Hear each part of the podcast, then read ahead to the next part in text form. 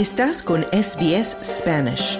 Encuentra más historias fascinantes en sbs.com.au barra Spanish. Bienvenidos a un nuevo segmento de Cibertendencias de SBS Audio Australia en español. Te habla Carmenza Jiménez.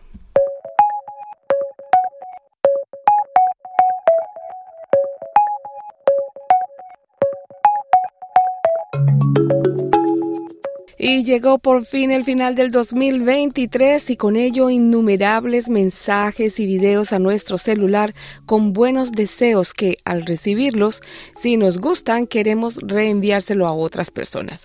Pero hoy te advertimos sobre los peligros del exceso de compartir o oversharing como se conoce en inglés. Y si eres de aquellas personas que disfrutan ver en tu celular videos de mascotas y especialmente de los curiosos y traviesos gatitos, te interesará saber que una de esas imágenes ha sido transmitida vía láser desde el espacio hasta la Tierra. Esto se logró desde una nave espacial situada a más de 30 millones de kilómetros de distancia de nuestro planeta. Y aquí tenemos ya a nuestra experta en estos temas, Bianca Vaquero, a quien le damos la bienvenida a estas cibertendencias navideñas. Bianca, muy buenas tardes. Bueno, hola, muy buenas tardes y feliz Navidad. Os deseo una feliz Navidad y que paséis una noche estupenda con vuestra familia, con vuestros amigos, con vuestros gatos, con vuestros perros, vosotros solos, como queráis, que es lo principal, y que seáis muy felices, tengáis una noche genial. Y vamos a empezar con una noticia maravillosa y que incluye uno de los animales favoritos de Internet y míos también, que son los gatos y la NASA. Y os preguntaréis, ¿pero qué tendrá que ver la NASA, los gatos, la tecnología? Bueno, yo os lo explico porque es una historia maravillosa. Has adelantado tú algunas cositas. Y bueno, la NASA sabemos que lleva muchísimos años eh, haciendo hitos que representan muchísimo lo que ha evolucionado el ser humano y también lo que ha evolucionado la tecnología. Hace eh, prácticamente unos días ha sumado otro hito de estos a la colección y es que ha conseguido hacer streaming, es decir, un vídeo en vivo, eh, desde su nave espacial, desde una nave espacial situada a más de 30 millones de kilómetros de aquí la Tierra, que se dice pronto, ¿eh? Y tú, eh, que no te llega el wifi al salón, fíjate. De esta forma ha conseguido transmitir por primera vez en la historia de la humanidad un vídeo en alta definición desde el espacio profundo. Ojo, eh, que esto parece moco de pavo, pero no lo es. Y aquí viene lo grandioso y a mí lo que me encanta, que es que no ha sido un cualquier vídeo, ha sido un vídeo en el que durante unos poquitos segundos vemos a un gatito que se llama Taters que está persiguiendo un láser. Ay, los gatitos, llegan hasta el espacio profundo, ¿no? Eh, ha sido posible todo esto gracias al transceptor DSOC o Deep Space Optical Communications, que está instalado en, esta nave, la nave Psyche, que está en órbita ahora mismo en el cinturón principal de asteroides de, Marte y Júpiter, nada aquí al lado en la esquina. Este proyecto, ¿no? Lo grandioso es que demuestra que se pueden transferir cualquier tipo de archivo, ¿no? Independientemente de la distancia eh, que, haya en, dos dispositivos. Eso sí, siempre que se utilice la tecnología adecuada para ello. Esto como siempre. En este caso ha sido vía láser a través de este transceptor que hemos dicho, el DSOC, que está instalado en esta nave, que se lanzó eh, hace nada, el pasado mes de octubre, con el objetivo de estudiar la formación de planetas rocosos hacia un asteroide situado, pues nada, aquí al lado, a más de 3.500 millones de kilómetros de la Tierra. Y esto es eh, un hito, es muy especial porque esta tecnología que han usado podría cambiar completamente la forma pues en la que estas agencias se comunican en las misiones, ¿no? Acercándose muchísimo a lo que vemos en las películas, o sea, esos vídeos, esas cosas que vemos en las películas, no diría Star Wars, pero bueno, esas cosas, ¿no? Ya sabemos. Utilizando este sistema de láseres que envían señales pues a través de estas grandísimas distancias en el espacio. Según Pam Melroy, que es administradora adjunta de la NASA, comentaba que este logro subraya el compromiso que tienen pues con el avance de las comunicaciones ópticas como elemento clave para poder satisfacer las futuras necesidades de transmisión ¿no? de, datos, se entiende que en sus, en sus expediciones y tal. ¿no? Y esto también es importante porque luego todas estas tecnologías al final nos va llegando al ciudadano de a pie pues, de otras formas, ¿no? un poquito más para andar por casa. Y por supuesto que el protagonista del vídeo sea un gato era inevitable. Porque lo siento mucho, eh, los perritos y los amantes de los perros, pero es que eh, los gatos es las mascotas que más han aparecido en internet, ya no solo este año, sino en general. Los vídeos de gatos son, mm, vamos, como un virus que se extiende por todo el mundo. Una pandemia preciosa, eso sí, es los gatitos.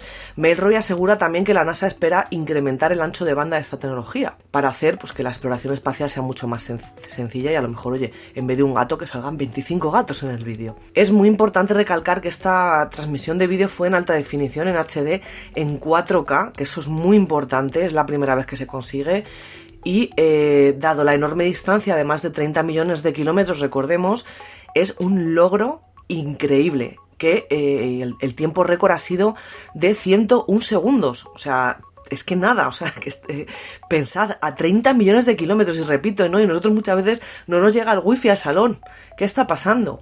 Esta tecnología tiene el objetivo pues, de mejorar las comunicaciones eh, en un radio de entre 10 y 100 veces a comparación pues, con lo que se usa hoy en día, que son sistemas de radiofrecuencia. Y si os interesa, bueno, tras dos meses del lanzamiento, la NASA ya ha compartido eh, primeras imágenes de Psique eh, hace nada, tan solo unos días que podéis, bueno, entráis a la web de la NASA, las buscáis y son pues bastante curiosas y dignas de ver. Así que bueno, os invito a que exploréis.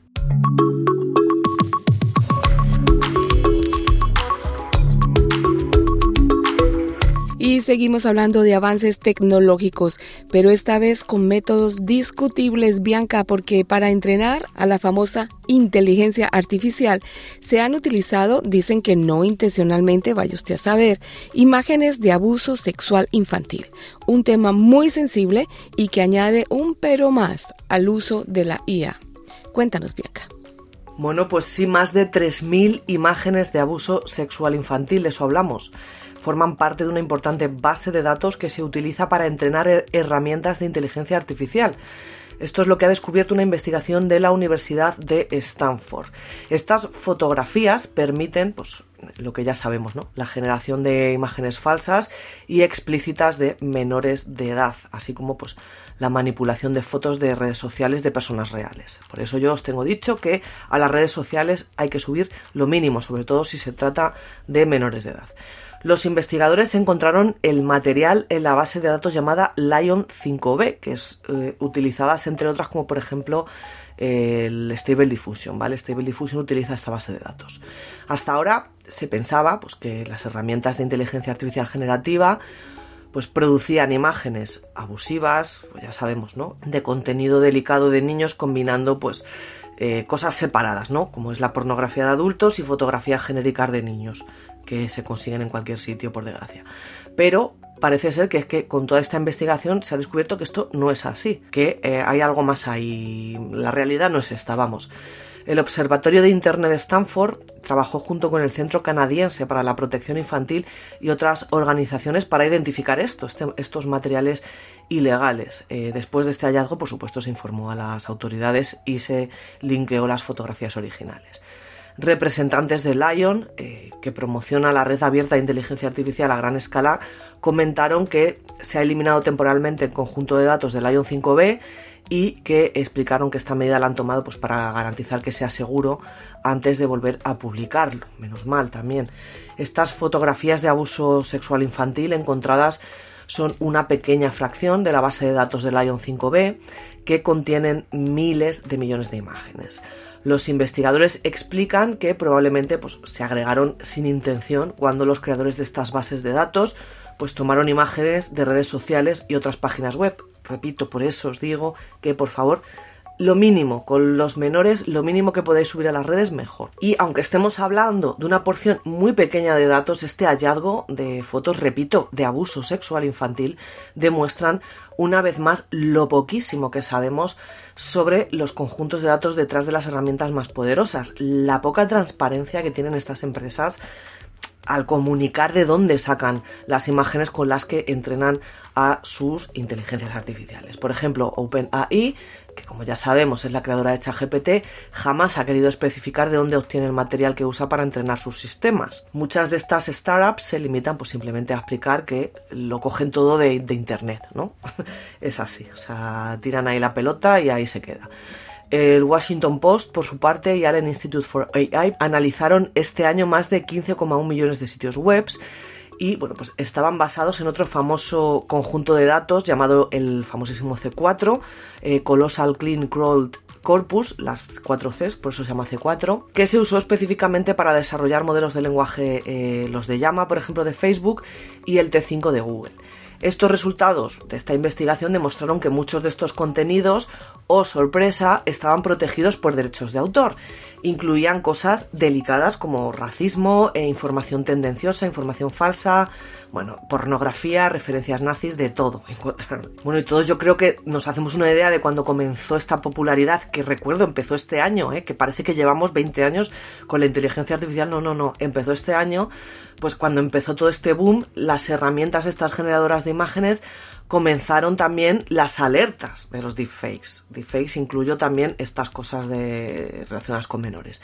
Según un estudio de la firma investigadora independiente Genevieve O, eh, más de 143.000 nuevos vídeos manipulados con inteligencia artificial se han compartido este año, 2023, que esto, ojo, supera los registros de organización de otros años anteriores combinados. O sea que, pero vamos, esto se veía venir. Hay algunas organizaciones, como por ejemplo Thorn, que ya han denunciado y llevan denunciando bastante que han encontrado muchísimas imágenes de abuso sexual infantil generadas en foros de la dark web este año. O sea que esto, mm, si investigamos un poquito, eh, no es nuevo. Algunos participantes comparten guías incluso hasta detalladas ahí en la dark web sobre cómo otros pedófilos pueden hacer para hacer sus propias creaciones con las nuevas herramientas. Es que esto es increíble. Repito, por favor, si tenéis hijos y tal, lo mínimo que podáis subir de los menores a las, a las redes sociales, mejor. Y también habla Stable Diffusion, que es una de las digamos, eh, señaladas en esta investigación de Stanford y según sus propios evaluadores, pues han discutido durante meses el riesgo pues, de esta inteligencia artificial pudiera usarse pues para, pues, para lo que se está por desgracia usando en, niños, ¿no? En infantil también se usa muchas veces con mujeres, que se ha denunciado, incluso mujeres famosas, ¿no? Como por ejemplo Rosalía tuvo un pequeño problema de este tipo, ¿no? Y eso pues lo tenían en cuenta. Y así lo, lo demuestra también esta revisión del Washington Post en unas conversaciones que hicieron en Discord con la, con la empresa. También ha defendido su enfoque de código abierto con el argumento, como siempre, de la libertad creativa de los usuarios. Siempre es mm, echan la pelota al, tejado del usuario. Stable Diffusion, pues desarrollada por Stability AI, quiero recordaros que está denunciada por usar material protegido por derecho de autor para entrenar a sus modelos. O sea que aquí le está cayendo, vamos, la de, la de Dios es Cristo. Su director ejecutivo, eh, Matt Mostak, ya comentaba el año pasado a Diverge, como siempre, echándosela a los usuarios la pelota, como os he dicho antes, que es responsabilidad de las personas si son éticas, morales y legales en la forma en la que operan esta tecnología. Es decir, que la culpa es tuya. Yo también, esto es un poco, ¿no? Como se comenta. Ellos tienen las herramientas y como las uses ya es cuestión tuya. Eh, comentaban también que las cosas malas que la gente crea, pues que es un porcentaje muy pequeño del uso total. Por su parte también ha, respondido Stability AI al, hallazgo de este material de abuso sexual infantil por parte de la Universidad de Stanford, explicando que eh, alberga versiones filtradas de Stable Diffusion. Comentaban también de que en un comunicado, desde que se asumió el desarrollo exclusivo de Stable Diffusion, la empresa pues, ha tomado medidas proactivas para mitigar el riesgo de uso indebido y que bueno, esos filtros impiden que el contenido inseguro llegue a los modelos. Pero bueno, la investigación está ahí, no se lo están inventando. David Thiel, que es autor del informe y tecnólogo jefe del Observatorio de Internet de Stanford, resalta que muchos proyectos de inteligencia artificial, que este también fue un problema, y yo creo que también radica mucho el problema, se lanzaron de manera apresurada al mercado. Es decir, que con el boom este de la inteligencia artificial se corrió mucho, ¿no? Sin pensar, yo creo, en las consecuencias, ¿no? las consecuencias empezaron a pensar después ya. Eh, además, también los expertos afirman que estos sistemas nunca deberían entrenarse utilizando fotografías de niños, bajo ningún concepto, ni siquiera eh, si no son explícitas. O sea, bajo ningún concepto eh, entrenar a estas inteligencias artificiales con fotografías de menores, es que más claro el agua. Y yo os repito, fotografías de menores las que menos podéis subir a las redes porque eh, pasa lo que pasa.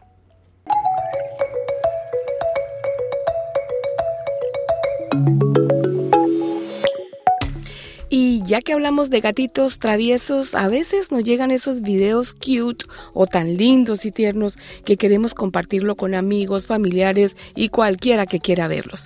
Y especialmente en esta época festiva nos llegan muchos videos y mensajes que queremos redistribuir, lo cual no es tan buena idea, ¿no, Bianca?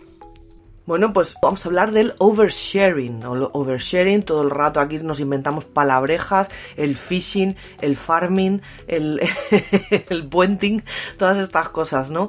Y bueno, pues el oversharing proviene, como ya sabemos del inglés, el over sobre y sharing compartir, es decir, sobre compartir o compartir demasiado. Yo lo llamaría como sobreexponernos, ¿no? A nosotros mismos o en general, hace una referencia al hecho de eh, compartir todo a través de Internet, ya sea pues por Twitter, por Instagram, por eh, Facebook, por TikTok, por donde sea, ¿no?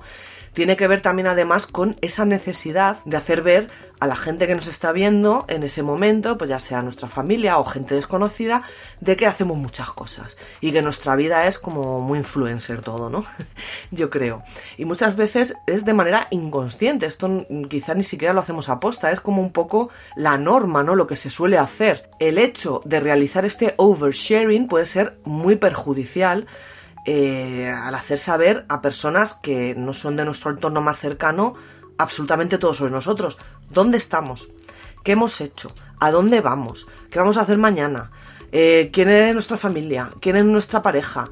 Bueno, pues ¿dónde trabajamos? O sea, es eh, incluso hasta las ubicaciones, que hoy en día se puede poner la ubicación de donde te has hecho esa fotografía.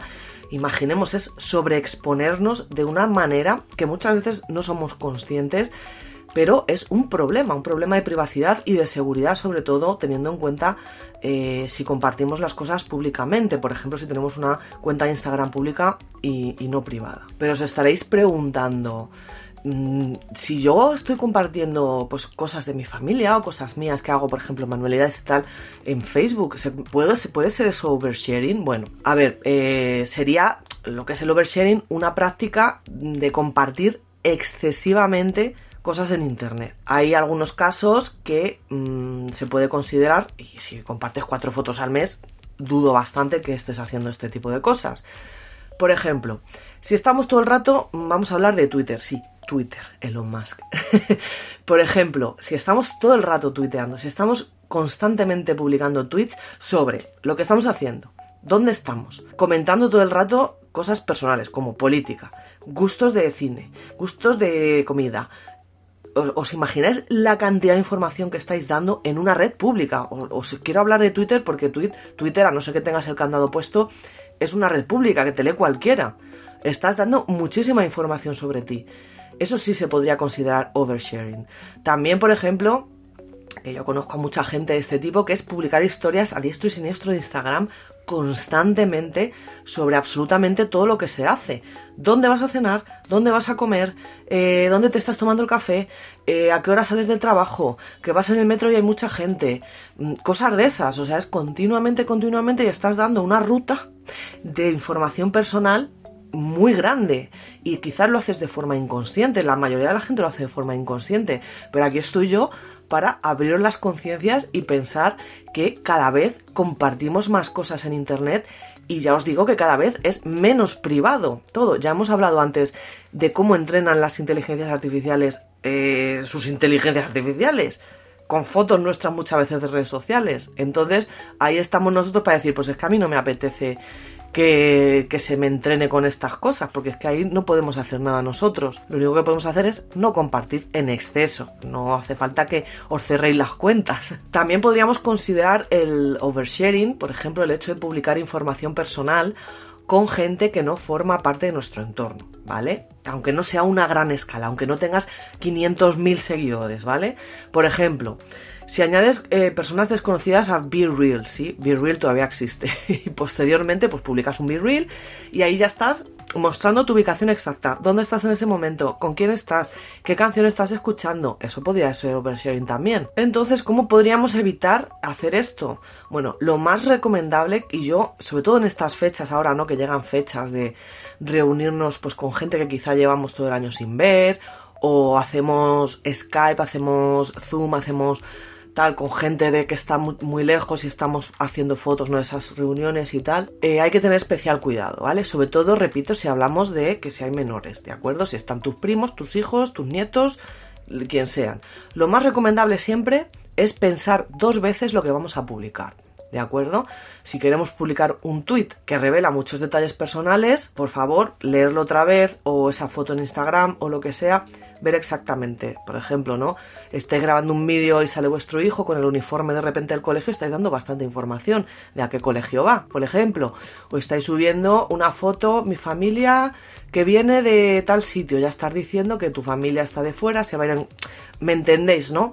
Intentar publicar cosas muy privadas con gente que realmente sea de tu entorno privado. Hay herramientas como por ejemplo Instagram que tiene la opción esta de mejores amigos o pues convertir la cuenta privada, aceptar solicitudes únicamente de aquellas personas que conozcas y bueno pues hay veces que tenemos en, Instagram, yo la tengo la cuenta privada por ejemplo, pero bueno yo tengo mi sección de mejores amigos que yo hay ciertas cosas que solo comparto con ellos y no con los demás y repito, evitar un poquito también sobre todo lo relacionado con los menores eh, nosotros podemos compartir de nosotros lo que, lo que nos dé la gana, pero un menor no tiene esa potestad de, decidir, ¿no? Si quiere que le subamos a nuestras stories de Instagram o no.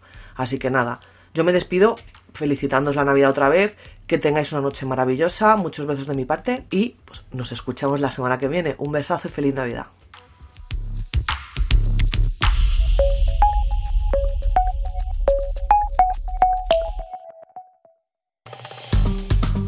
Dale un like, comparte, comenta. Sigue a SBS Spanish en Facebook.